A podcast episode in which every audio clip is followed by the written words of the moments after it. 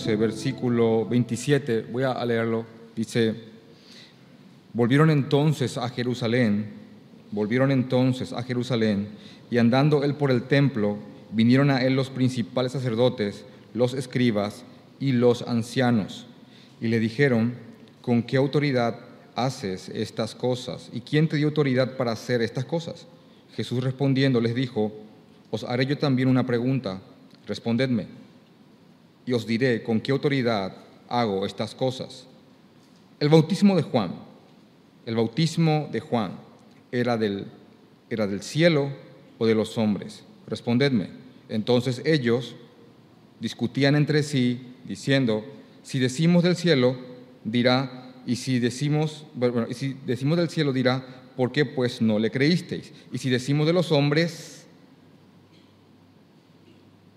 pero temían al pueblo, pues todos tenían a Juan como un verdadero profeta. Así que respondiendo, dijeron a Jesús, no sabemos. Entonces respondiendo Jesús les dijo, tampoco yo os digo con qué autoridad hago estas cosas. Este texto que acabé de, leer en este momento ocurrió el martes de la Semana Santa.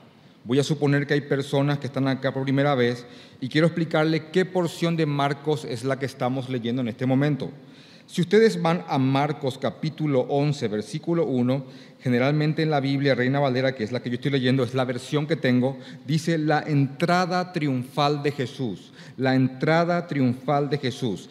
Y lo que ocurrió aquí, que es Jesús entrando con sus discípulos montado en un pollino, en, en la cría de una asna, para que sea más entendible, un burrito, acá Jesús entrando en un burrito, ocurrió un domingo. Esto, esto, ocurrió un domingo.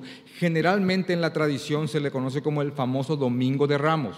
Jesús entrando en Jerusalén con sus discípulos montado en un pollino, en un burrito, en un burro pequeño. Es lo que está ocurriendo acá. Si usted, si alguno no estuvo el, el, culto pasado, podría, por ejemplo, cuando llegue Semana Santa y tratar de entender de cómo se desarrolla bíblicamente la Semana Santa, la semana de la pasión de Jesús, de la pasión, muerte y resurrección, podría, por ejemplo, leer y meditar profundamente en el, en el domingo, antes del domingo de la resurrección, y poner domingo ahí en Marcos capítulo 11, versículo 1, la entrada triunfal, domingo. Para saber qué pasó el, el lunes, podrían escribir la palabra lunes en Marcos capítulo 11, versículo 12 puesto que esto fue domingo y dice Marcos capítulo 11, versículo 12, al día siguiente, esto era lunes, donde Jesús un lunes maldice una higuera porque ésta no tenía frutos, que era una, realmente una parábola personificada, escenificada de una Israel con, muchos, con mucho follaje religioso, pero sin ningún fruto real. Y él lo que realmente condenó fue a esta Israel religiosa que decía tener a Jesús, bueno, que decía tener a Dios y creer en el Mesías, pero en verdad sus corazones estaban lejos de él. Esto ocurrió el lunes. Jesús maldice una higuera y también el lunes, el lunes, antes de que él muera, porque él eh, muere un viernes, el, el lunes él también, según Marcos capítulo 11, versículo 15, dice que purifica el templo. Jesús va al templo de Jerusalén realmente algo sumamente importante para la religión judía, y él empieza a expulsar del templo a todas aquellas personas que habían convertido el templo en una cueva de ladrones, personas que habían empezaban, empezaban a vender las ofrendas, a lucrar con el sistema de ofrendas y de, y de ritos de Israel había cambistas que le cambiaban el dinero para que ellos compren con ese dinero las ofrendas, las, ofrendas, ya se le robaba a la persona con el cambio, se le robaba a la persona con la ofrenda, inclusive había gente tan profana, aquí sí entra esa palabra, gente profana, que no tenía problema de, de para acortar camino cruzar por el predio del templo, que es lo que inclusive dice en el, en el libro de Marcos capítulo capítulo 11, versículo 16, y no consentía que nadie atravesase el templo llevando utensilio alguno, porque ya mucha gente no le tenía mucho temor a lo que pasaba ahí. Y había todo, una, todo un aparataje religioso que lucraba, corrupto, que muy parecido a lo que está pasando hoy con la venta de aceites, eh, cuadros milagrosos, eh, estas maratónicas donde se venden las bendiciones y las oraciones. Es, lo mismo, se cambió de producto, eh, pero es la misma idea. Se lucra, se lucra, se lucra, se lucra con la fe y con, y con lo que el Señor ha dicho que no se lo haga. Entonces Jesús aquí purifica el templo y esto arma, arma un revuelo y después de purificar el templo, Él empieza a enseñar doctrina. Después, perdón, capítulo 11 de Marcos, versículo 20, pasando por la mañana, eso fue a la mañana siguiente, vieron que la higuera se había secado. Entonces pueden escribir al lado de Marcos capítulo 11, versículo 20, martes, martes. Por favor, esto le va a ayudar mucho en un, en un real devocional para lo que se conoce como la Semana Santa, la Semana de la Pasión. Ustedes saben que el índice de accidentes, al menos aquí en Paraguay, en Semana Santa se triplican, cuatriplican. Jóvenes en coma alcohólico, violencia, playas en las cuales mujeres bailan semidesnudas sobre autos. Es como si fuese que el reino opuesto prácticamente celebran lo espiritual, la muerte del Señor. Es tan aberrante las cosas que ocurren en este país y sé que también en otros países, esas semanas que realmente deberían de ser recordadas con mucho temor y por favor estén atentos a cómo el mundo va a comportarse en esas fechas. Se festeja la perversión de una manera tal que es sorprendente.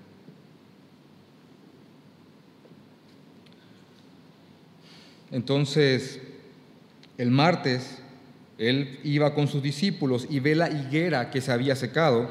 Lo que yo voy a leer ahora, lo que voy a explicarles ahora, sigue ocurriendo en el día martes. Algunos preguntan dónde marco el miércoles. Verdaderamente el miércoles es un día que no está muy, muy observado por los evangelistas, porque era la preparación de la tradición. Si quieren pueden ya marcar el jueves en Marcos capítulo 14, versículo 12 Pueden poner ahí jueves, la cena del Señor. Entonces ahí vamos ya para que tengan una noción dónde termina el martes, el miércoles no está muy mencionado, pero ahí vamos después. Les pido que sigan viniendo, vamos a estudiar día por día hasta la, hasta la resurrección de Cristo. Y para que tengan una, una, una noción, es tan importante la última semana de la vida del Señor que en un, hablando de un porcentaje de los evangelios, se habla más de esos últimos, de, esos últimos ocho, ocho, días de la vida de Cristo, de Jesucristo, que, de su, del resto de toda su vida ministerial. Se habla mucho más de esos ocho días. Para que vean, de los tres años de Marcos capítulo 1 a Marcos 10, 52, que es el final, son casi tres años y los últimos ocho días el resto que sigue. Me gusta mucho lo que dice un predicador que, que dice lo siguiente, quiero, quiero leerle, y dice, nada es más central en la Biblia que la muerte y la resurrección de Cristo. La Biblia entera gira en torno a un fin de semana en Jerusalén hace dos mil años. Todo intento, todo intento de tratar de entender la Biblia fuera de este fin de semana no tiene no tiene sentido. No tiene. Me gusta mucho como también dice otro comentarista que prácticamente al leer Marcos y los demás evangelios, hasta llegar, por ejemplo, a Marcos capítulo 11, que es lo que estamos estudiando hace varias semanas, todo lo que leímos hasta aquí es como una gran introducción a lo que estamos estudiando ahora. Es como una gran introducción a lo que estamos estudiando ahora la pasión de nuestro Señor Jesucristo. Entonces, Jesús acaba de expulsar a personas del templo, ese es el contexto, acaba de echar a gente del templo, acaba de tumbar, tumbar la mesa de los cambistas. No es la primera vez que lo hizo. Según el libro de Juan capítulo 2, también él antes, cuando estaba comenzando su ministerio, ya había entrado en el templo y había expulsado a personas que habían hecho lo mismo. Y dice que en aquella ocasión hasta inclusive hizo un azote de cuerdas Así dice el texto, Juan capítulo 2, por favor, léanlo. Hizo un azote de cuerdas y empezó a echar las personas del templo.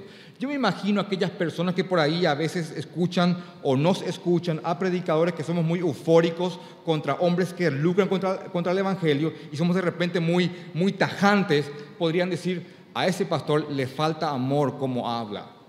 Yo me pregunto, ¿qué dirían estas personas? Cuando si viesen a Jesús entrando en el templo, tumbando mesas de cambistas, abriendo jaulas para que vuelen palomas y haciendo un azote de cuerdas para echarles a los ladrones del templo, ¿qué dirían? Ay no, les falta amor. ¿Por qué no te paraste en el medio y dijiste, fuera, fuera? Pero ese era Jesús. Y el celo por la casa de su padre lo consumía. Así, a Jesús no le faltó amor. Me impresiona también, ¿saben qué? Cómo es considerado como un héroe o un patriota o una patriota o patriotas, personas que se paran frente a, una plaza, frente a una plaza pública, frente al Congreso, a gritar justicia ante un juez corrupto o a denunciar con carteles a aquellos gobernantes que tocan el bien público, el dinero del Estado, y son tenidos como patriotas, como hombres valientes, porque se, porque se manifiestan contra la injusticia y, y contra la corrupción. Y dicen, ahí están los valientes. Pero cuando alguien se levanta y, se manifiesta y denuncia que se toca el Evangelio, que vale más que cualquier arca de cualquier estado, ese no tiene amor.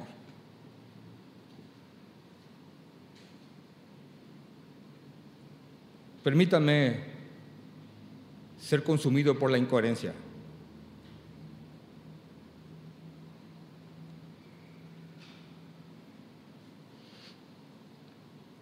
Si tomásemos más como ejemplo a Jesús purificando el templo, créanme, créanme, menos personas lucrarían de una manera desvergonzada con la palabra del Señor. Viene un grupo de ancianos, sacerdotes y escribas y dice el versículo 27 del capítulo 11 de Marcos, volviendo entonces a Jerusalén y andando él por el templo, porque ahí andaba, por el templo, eh, Jesús andaba incidentando, vamos a ponerle de esa forma, estaba incidentando él. Él estaba como que rompiendo la armonía del aparataje religioso muerto. Qué duro está hoy, pastor. Que el Señor nos ayude. Él estaba, ahí este llamado Jesús ñembo profeta, para decirlo bien en nuestra lengua. Está incidentando. Está en por ahí. Mandad que no se le ocurra empezar a tumbar las mesas otra vez. Se nos viene el negocio abajo.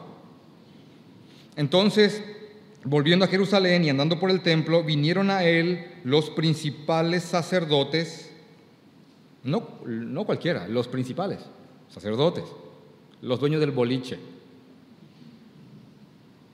los que lucraban con esto. Los escribas, los que interpretaban la ley, imagínate, un escriba, no era cualquier cosa, era alguien que venía para refutarle, los escribas.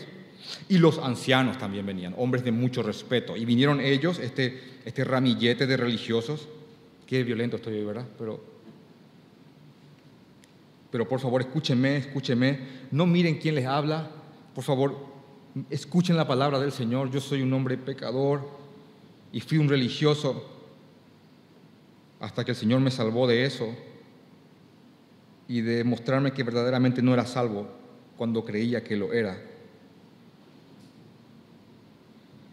Entonces viene este grupo de personas y le dijeron, versículo 28, ¿con qué? ¿Con qué autoridad haces estas cosas? ¿Y quién te dio autoridad para hacer estas cosas? ¿Con qué? ¿Con qué autoridad estás haciendo esto? ¿Expulsar personas del templo?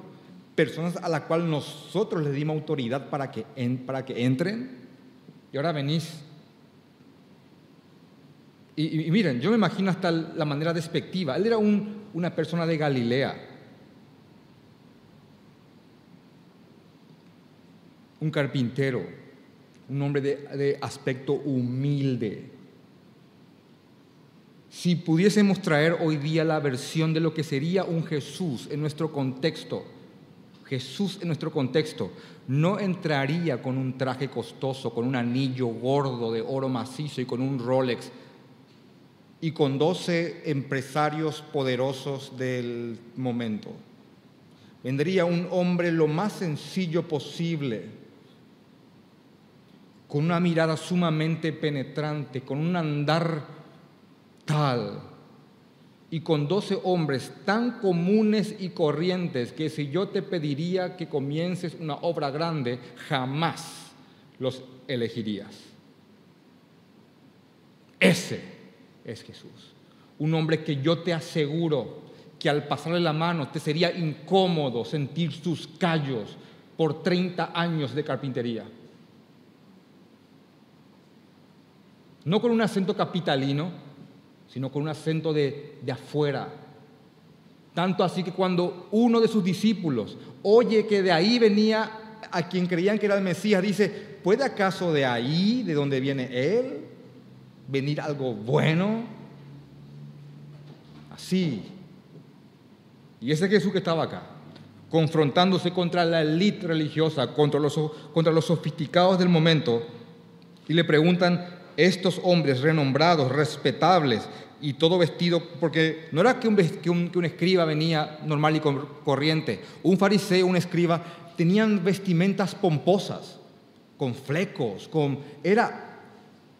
Y no cualquiera podía vestirse de escriba, no es que vos decías el lunes, mi amor, hoy me, hoy me he visto de fariseo o de escriba, no, no, solo un, solo un escriba podía vestirse de esa forma, era algo notorio, ellos eran tan religiosos que inclusive oraban en lugares públicos para ser vistos visto por todos y que la gente les aplauda. También inclusive daban ofrendas grandes y te pongo en un contexto. Hacían que todo el mundo vea las ofrendas que den para que la gente diga, qué piadoso es ese hombre.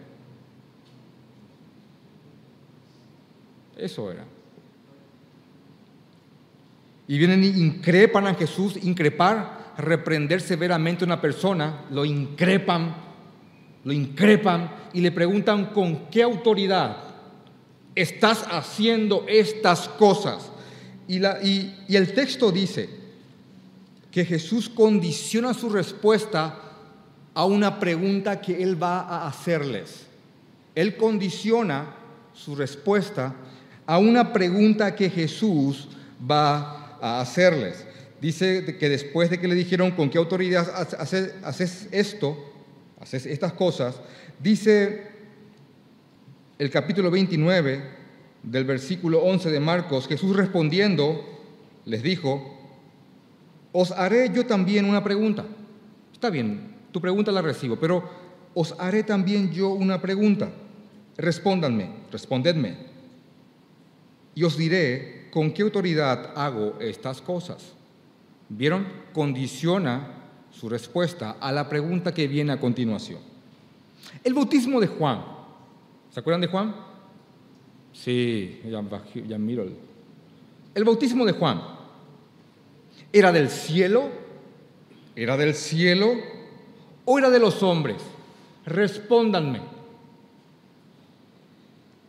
Dice el texto que ellos por favor, hacete, la película de estas cosas. Esa, esa mente que tanto te la ha desarrollado Hollywood, te pido que la utilice en este momento. Imagínate Jesús haciéndole estas preguntas y dice que este grupito de ancianos, escribas, los sabios del momento, dice que entonces ellos discutían entre sí. Imagínate, Jesús, Jesús hace la respuesta, bueno, perdón, hace la pregunta y ellos, el cuchicheo ahí. ¿qué le vamos a decir? Tipo un equipito así abrazado, ¿qué le vamos a decir? Entonces, en medio de, ese, de esa discusión, de ese comentario, muy teológico, por cierto, ellos dicen, bueno, bueno, imagínense a uno que salga desesperado, porque estaba una multitud, era Jesús, los escribas, una multitud eufórica, una multitud. Imagínense a ese grupito siendo realmente se le, como que se le volteó la increpancia. ¿Entienden eso? Ellos fueron a increpar y él le hizo como el revés.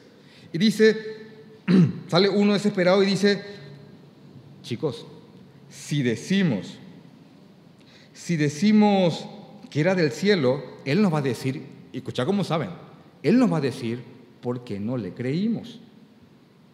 Si decimos que es del cielo, Él nos va a decir, entonces, entonces, ¿por qué no le creísteis? Y si decimos de los hombres, puntito, puntito, puntito, como dice la reina Valera,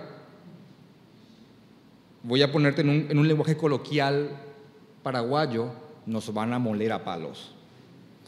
¿Por qué?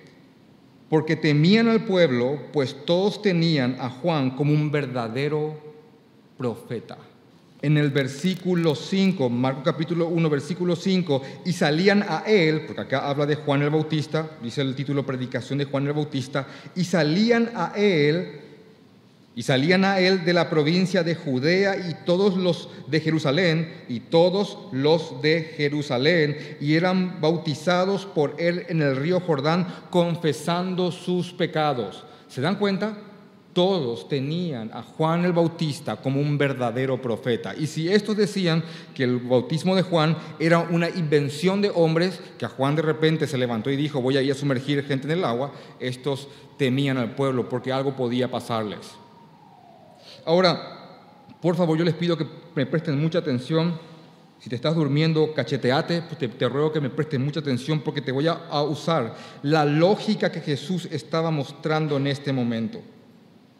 La autoridad de Jesús fue ratificada por, el, por, Juan, el Bautista, cuando este mismo dijo, cuando, cuando Jesús fue bautizado, este es el Cordero de Dios que quita el pecado del mundo. Este es el Cordero de Dios que quita el pecado del mundo.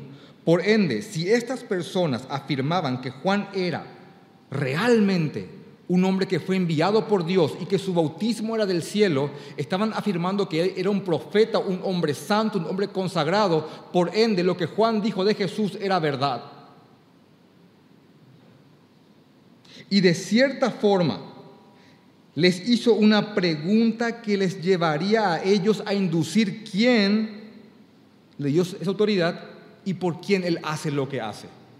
Porque si ellos decían, repito de nuevo, les recapitulo, si ellos decían, Juan, lo que él predicaba, su bautismo viene del cielo. Perfecto, Juan me bautizó a mí y dijo que yo soy el Cordero de Dios.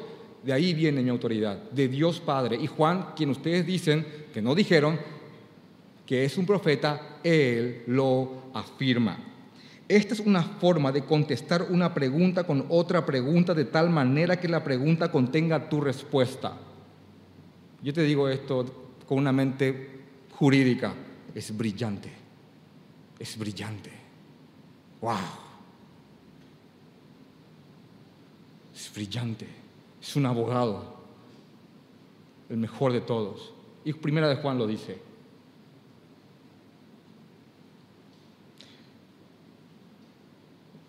Y realmente este hombre, este carpintero, no muy vistoso, de tal manera que cuando el traidor tenía que entregarlo, él no, él no, él, no fue con los guardias a decir, bueno, ahí están, el que es más lindo, ese es. No dijo eso.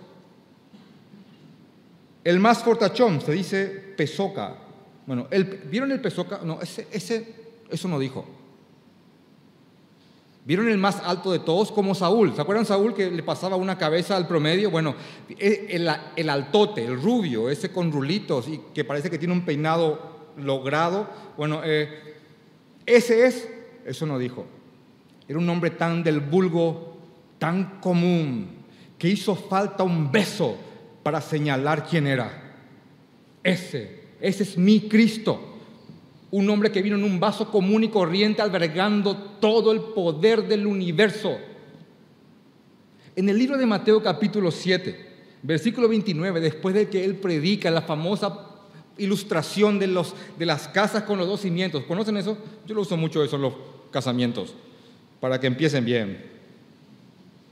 Cualquiera que oye mis palabras, yo le compararé a un hombre prudente que edificó su casa sobre la roca.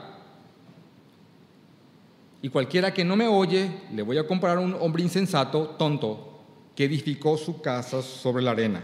Ambos, algo hay en común en, en, esta parábola que dice que a ambas casas vino el viento, el río y dio con ímpetu contra esta casa, pero una cayó y la otra no. Después que él predicó esto, más otros sermones, dice Mateo capítulo 7, versículo 29, que la gente se maravillaba de él, porque predicaba con autoridad y les leo exactamente para que vean cómo, cómo, dice, Mateo capítulo 7, versículo 29, dice,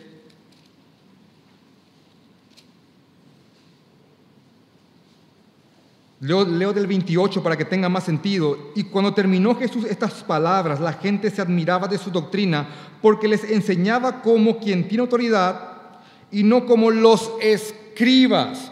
Y justamente las personas que estaban increpando a Jesús ahora eran personas que todo el mundo sabía que no tenían autoridad de las cosas que hablaban. Y estos sin autoridad le estaban preguntando a Jesús con qué autoridad hacía lo que hacía. ¡Wow!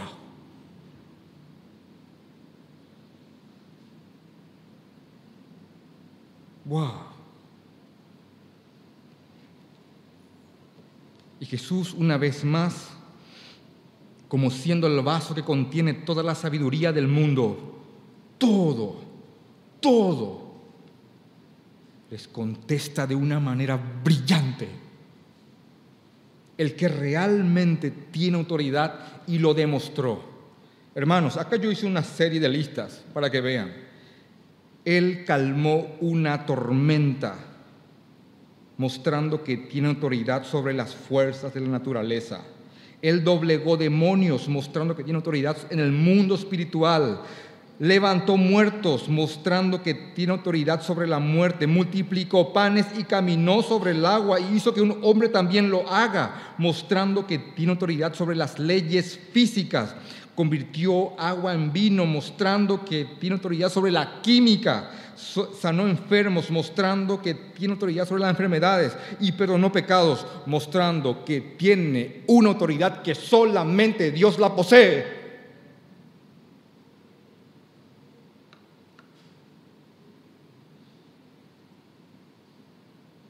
¿Con qué autoridad haces lo que haces? Wow.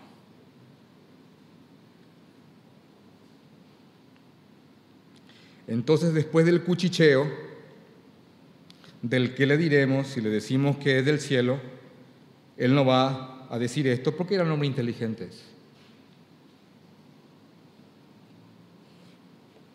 Si le decimos que era de los hombres, los que están acá nos van a caer encima. Versículo 33. Así que respondiendo, dijeron a Jesús, no sabemos.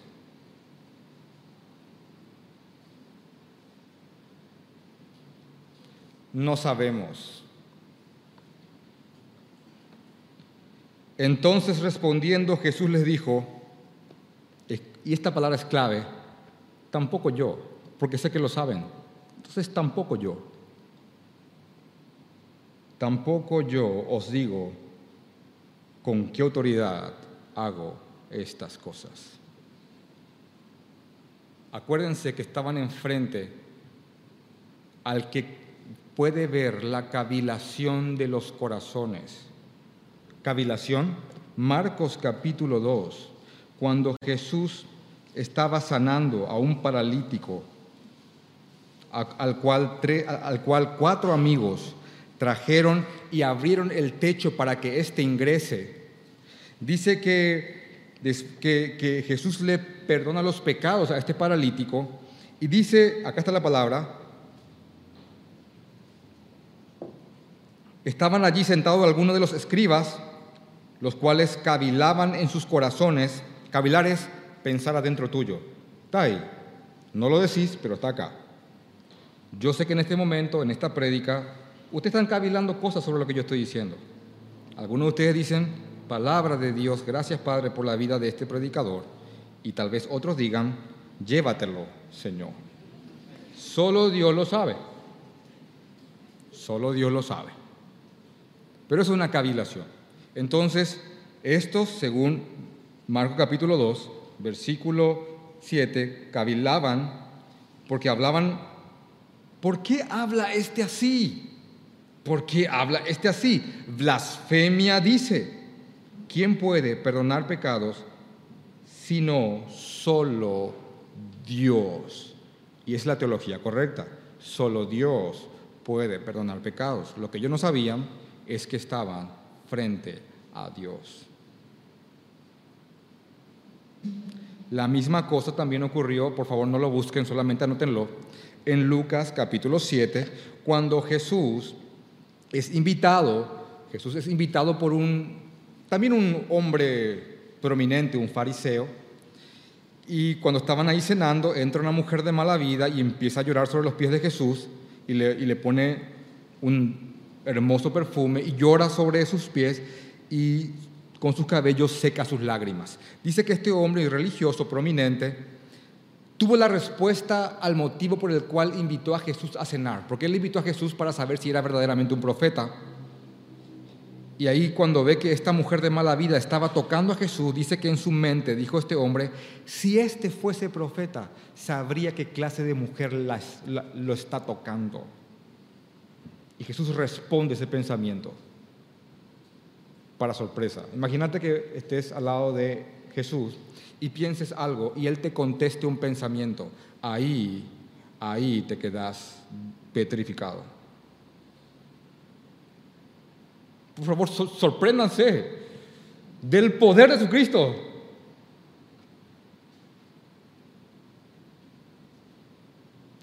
Que las muchas películas de acción que, el verle a Thor con su martillo y a Tony Stark con su traje y al Capitán América con su escudito no te saque la capacidad de sorprenderte ante el poder de Cristo.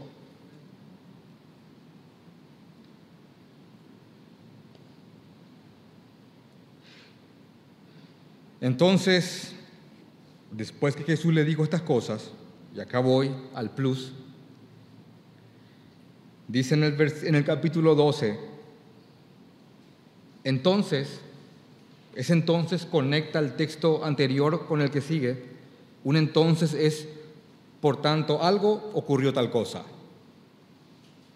Después de que estos no quisieron reconocer su autoridad, después de que estos no quisieron reconocer su autoridad, entonces comenzó Jesús a decirles por parábolas lo que sigue. Les digo antes de comenzar la parábola, una parábola es una historia ficticia que contiene una enseñanza oculta. Esa es una parábola. Es una, tiene personajes ficticios, no ocurrió en verdad, pero simboliza un hecho. Dice esta parábola, un hombre plantó una viña, un hombre plantó una viña la cercó de vallado, le puso una valla alrededor para proteger contra animales, contra cualquier ladrón, la puso un vallado. Cavó un lagar, que es un lagar, es una pileta de piedra con, que es un poco alta, que tiene unos tubos que en el lagar, por favor, oigan esto, en el lagar se trae las uvas, se ponen en la pileta y vienen los pisadores, que pueden ser mujeres o hombres, que se remangan las ropas y empiezan a pisar las uvas para sacarle el jugo. Y cuando pisan las uvas descalzos ahí en, el lagar, después se abre con una especie de filtro y se saca el, jugo de la, uva, que después se añeja, se pone en, en fermentación para conseguir el vino. Es el lagar, el lugar donde se pisa la uva. Dice que este hombre hizo un viñedo lo cercó, hizo un lagar para preparar el vino o el jugo de la vid. y también dice que después edificó una torre, una torre alta que también se usaba la parte de abajo como un depósito, así cuentan los comentarios sobre la antigua Israel, y también sirve como un atalaya, que es una atalaya, una parte alta en la cual de repente está parado un vigía y dice, allá hay un zorro que va a entrar o allá hay ladrones que vienen, es también una forma de protección. Entonces este hombre, dice la parábola, que, que, hizo un viñedo, lo cercó, hizo un lagar, hizo una hermosa torre para protegerse, también para usarlo como depósito, y dice que la arrendó a unos hombres y se fue lejos. Lo alquiló. Agarró inquilinos y les, y les dio este lugar.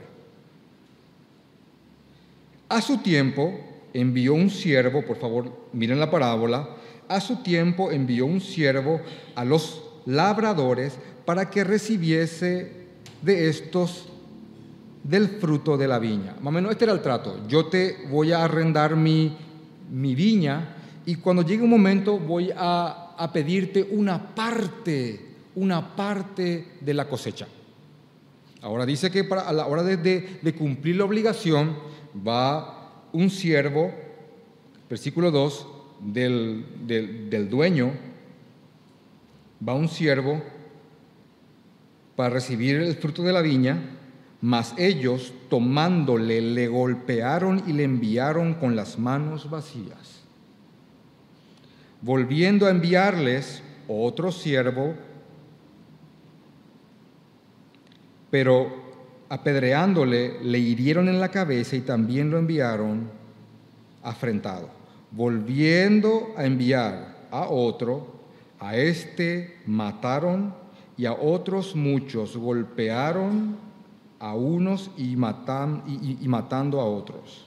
Por último, escuchen esto, por último, teniendo aún un hijo suyo, teniendo aún un hijo suyo, amado, le envió también a ellos, diciendo, tendrán respeto de mi hijo. Mas aquellos labradores dijeron entre sí, miren, esto no fue algo fugaz, esto fue algo premeditado, fue pensado, fue calculado, fue digerido. Así como aquellos hombres que estaban ahí pensando que iban a responder, estos labradores también estuvieron ahí pensando y dijeron, este es el heredero, venid, tomémosle y la heredad será nuestra, perdón, matémosle y la heredad será nuestra. Y tomándole, le mataron y le echaron fuera de la viña. ¿Qué pues hará el Señor de la viña? Vendrá y destruirá a los labradores y dará su viña a otros, a otros. Y repito, a otros. Ni aun esta escritura habéis leído. La piedra que desecharon los edificadores ha venido a ser la cabeza del ángulo. El Señor ha hecho esto y es cosa maravillosa a nuestros ojos. Y acá está, por favor, miren esto, el versículo 12. Y procuraban prenderle. Y créanme, aún más ahora. Y procuraban prenderle porque entendían que decía contra ellos aquella parábola. Que decía contra ellos aquella parábola. Pero temían a la multitud y dejándole se fueron. Esta parábola es tan sencilla de entender en el contexto en el cual se está diciendo, de un hombre que hace una viña que simboliza al Señor. La viña es la nación de Israel y la misión que ésta tenía. Como dice inclusive el libro de Marcos capítulo 11, versículo 17, cuando Jesús enseñaba, dice, no está escrito, mi casa será llamada casa de oración para todas las naciones, no solamente para una nación exclusivamente. Era la misión de Israel ser como la nación sacerdote que ministre la palabra de Dios a las, a las demás naciones. Pero estos se encerraron, se volvieron exclusivistas y en vez de impartir la ley, usaron la ley para juzgar a otros. Y si bien este, este Israel estaba llena de frutos, bueno, llena de hojas, de frutos falsos, religiosos, en verdad no tenía frutos reales. Y el Señor más de una vez mandó un profeta tras otro, un profeta tras otro, para que este Israel se arrepienta. ¿Y, saben lo que, hizo este Israel? Les daba muerte o los apedreaban y les echaban fuera. ¿Cómo puede decir esto? En el libro de Mateo, capítulo 23, cuando Jesús da una fuerte reprensión a los escribas y fariseos, Miren, Mateo capítulo 23, dice el título que le ponen los traductores, Jesús acusa a escribas y fariseos. En el, en el versículo 34 dice, por tanto, he aquí, yo os envío profetas y sabios y escribas, buenos por cierto, añado, profetas y sabios y escribas, y de ellos a unos mataréis y crucificaréis y a otros azotaréis en vuestras sinagogas y perseguiréis de ciudad en ciudad.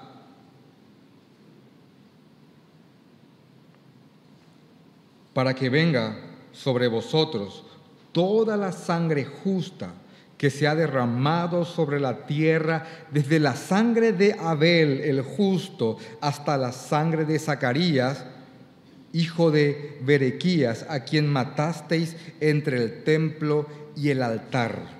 De cierto os digo que todo esto vendrá sobre esta generación.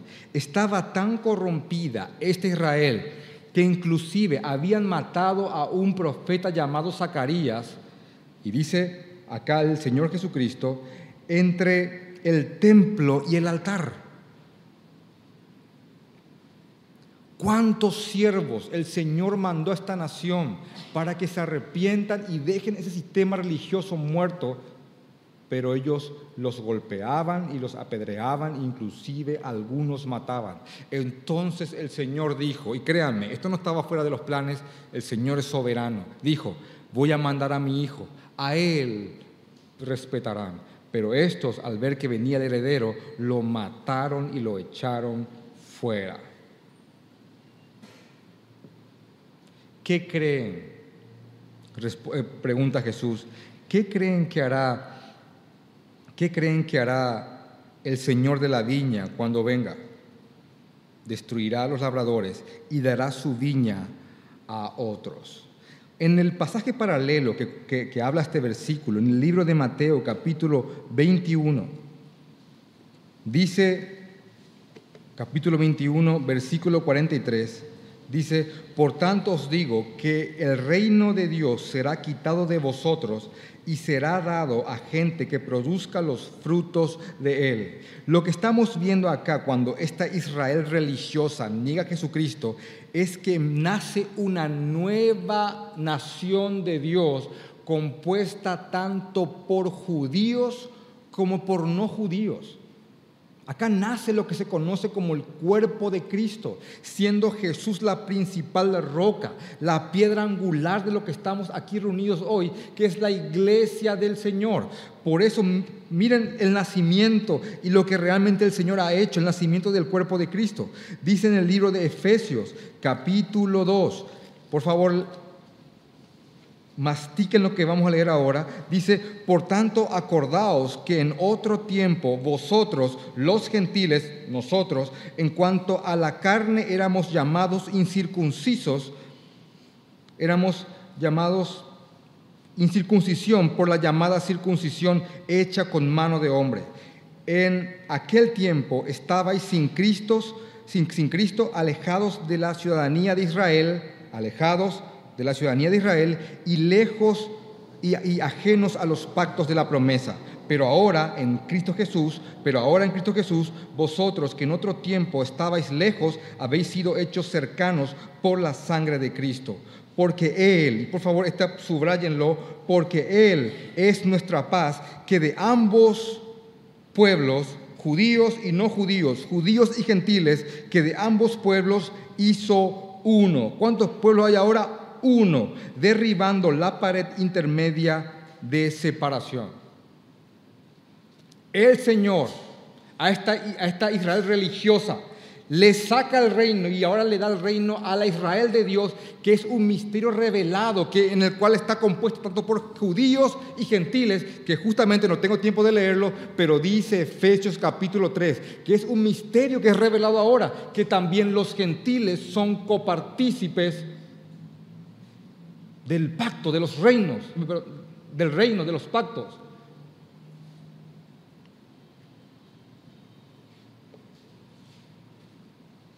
Y ese es el cuerpo de Cristo.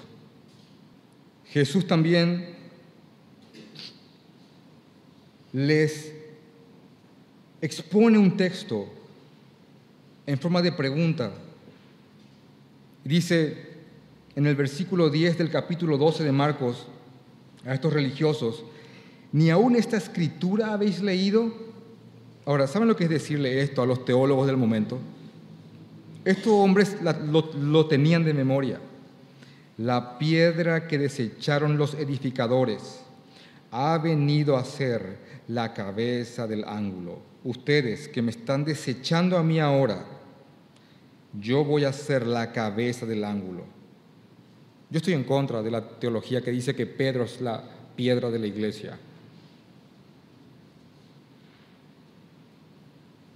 Ni siquiera quiero tomarme el tiempo de explicarles por qué. Y creo que Pedro estaría de acuerdo conmigo. La piedra es Cristo. La piedra que ellos desecharon ha venido a ser la principal piedra, a ser la cabeza del ángulo. Acá hay ingenieros, así que voy a tratar de hablar, voy a hablar de algo que no entiendo, pero voy a parafrasear unos comentarios y algunos predicadores. La piedra es una base que se pone para edificar algo encima, eso es sencillo, pero hay otra, otra forma de explicar la piedra principal de un ángulo. Cuando se hacía un arco, cuando se hacía un arco, se iban poniendo piedras hasta llegar a la, a la inclinación deseada y tenía muchos soportes. Dice que cuando se llegaba al arco había una piedra que se ponía de compresión, se ponía compresión esa piedra para que ese ángulo quede fijo. Y una vez que esa piedra era puesta de manera así, con una presión tal, fijaba esa, esa curvatura que se podían después de poner esa piedra angular, esa piedra que era el sostén que estaba arriba, se podían sacar todas, todos los demás soportes, porque esa piedra había trabado ese arco. Dijo, bueno, eso es Cristo. Sin Él, todos los pilares se derrumban de arriba y de abajo. No, pero yo sigo creyendo que Pedro es la roca. A él le dijo. Bueno, quiero mostrarte lo que la supuesta roca dijo de la roca. Dice Pedro, capítulo 2, versículo 4, dice, acercándoos a Él, a Él, ¿a quién es? Jesucristo, acercándoos a Él piedra viva, desechada ciertamente por los hombres, mas para Dios escogida y preciosa. Primera de Pedro, capítulo 2, versículo 4. Y créanme, si este versículo es verdad, te añado un apéndice, el papado es mentira.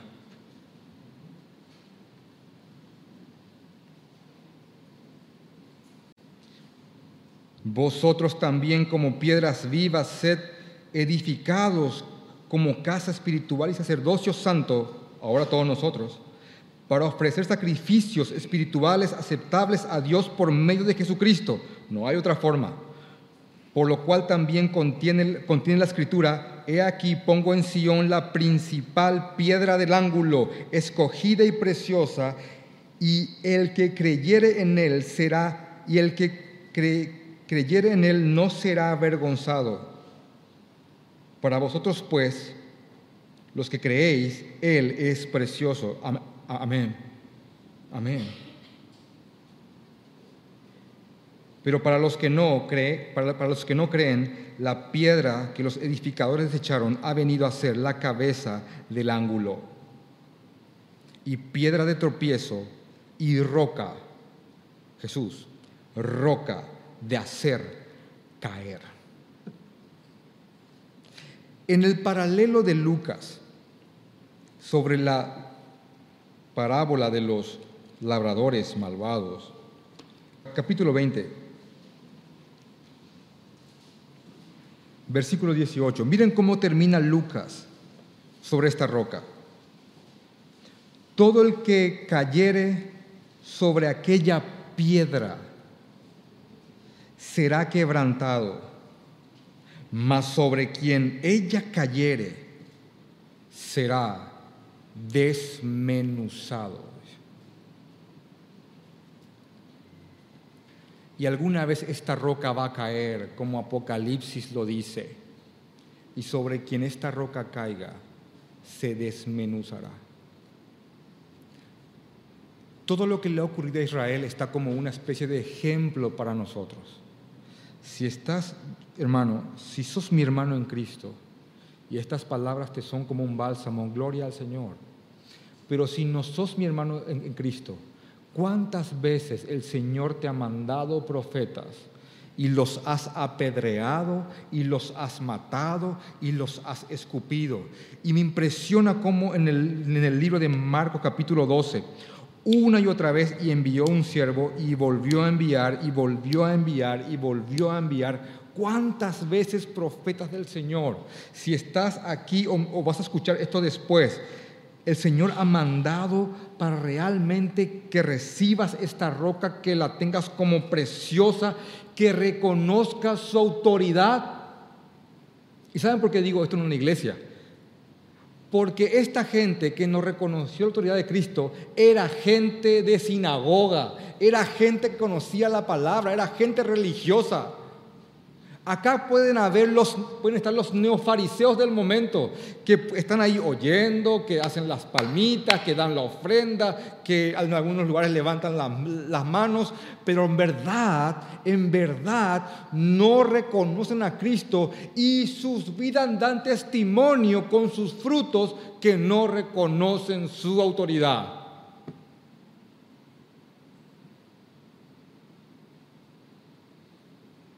Y que no se doblegan a Él.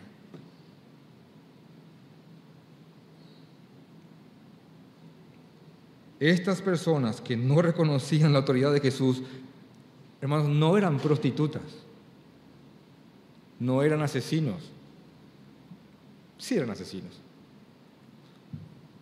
no eran ladrones públicamente consumados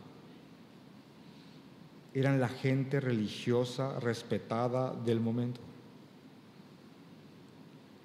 Es más, yo no encuentro en la Biblia reprensión tal de parte de Jesús como cuando reprende a los fariseos de Mateo 23, gente de templo,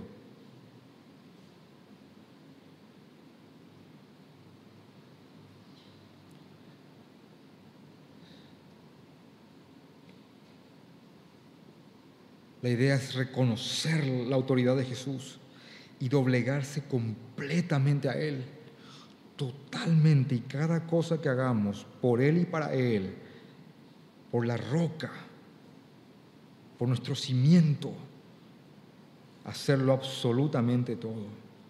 Y que cueste lo que cueste y pase lo que pase, que todo sea para la gloria de nuestro Señor Jesucristo. Yo fui probado hace dos domingos en cuanto a esto. Salgo, salgo de la iglesia, giro la avenida, voy directo y a una cuadra y media había una barrera de policías de tránsito y me pararon. Y uno de mis faros no alumbra mucho, tiene luz pero no y está y es desigual. Y me dijeron la multa es tanto. Pero siempre hay promociones, ¿verdad?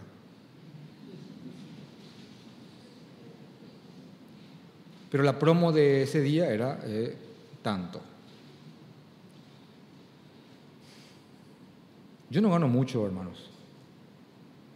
Y a veces, y no, no, digo esto con vergüenza, yo, yo a ustedes no les desfalco con ofrendas. Yo no, yo no me acuesto acá para que me pongan dinero después. Ni tampoco le doy palabras que les pido después que me sellen con dinero. Ni tampoco vendo un pedazo de un pañuelo por el cual yo lloré, como Cachuna lo hizo.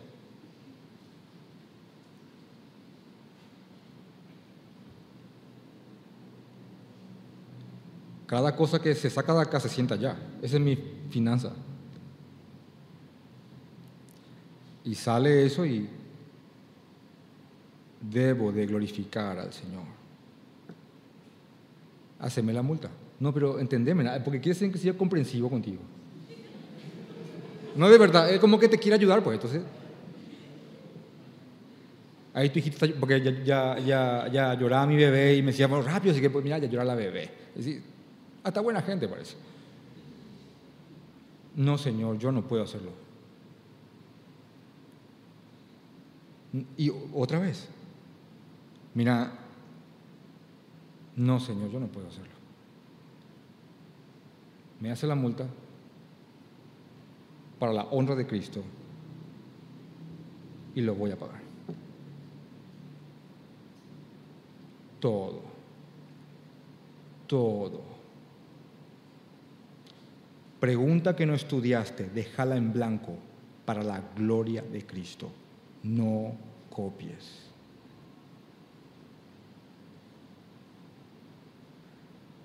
Todo, de lo más mínimo hasta lo más grande. Y créeme, si, en lo, si sos fiel en lo poco, sobre lo mucho se te va a poner. Todo, todo para la piedra que los demás desecharon la cual es tropiezo para algunos, pero para, otras es, para otros es preciosa, nos es preciosa, todo de Él, por Él y para Él, para quien en verdad tiene autoridad, para este carpintero que vino humillado la primera vez, pero que la segunda vez que venga, a quien estamos esperando, por el cual hacemos la Santa Cena en conmemoración suya, a venir a poner cada cosa en su lugar. Ese, ese hombre que pensar en él a veces me, me deja catatónico. No me imagino cómo habrá sido su mirada, su caminar. No me imagino lo que habrá experimentado este hombre, Pedro, cuando le negó tres veces y después la piedra viva, después de haberle negado, le mira cara a cara a los ojos. Dice el texto que él lloró amargamente. Y si no entendés de qué, estoy hablando, no sos mi hermano. Porque si algo que sentimos después de pecar es la mirada de Jesús que dice, y yo también morí por eso. Y la tristeza que viene de Dios nos consume y nos lleva al arrepentimiento. Esto es chino para el inconverso, pero es palabra de vida para aquel que ya hace tiempo ha entregado su vida, para, para el descartado.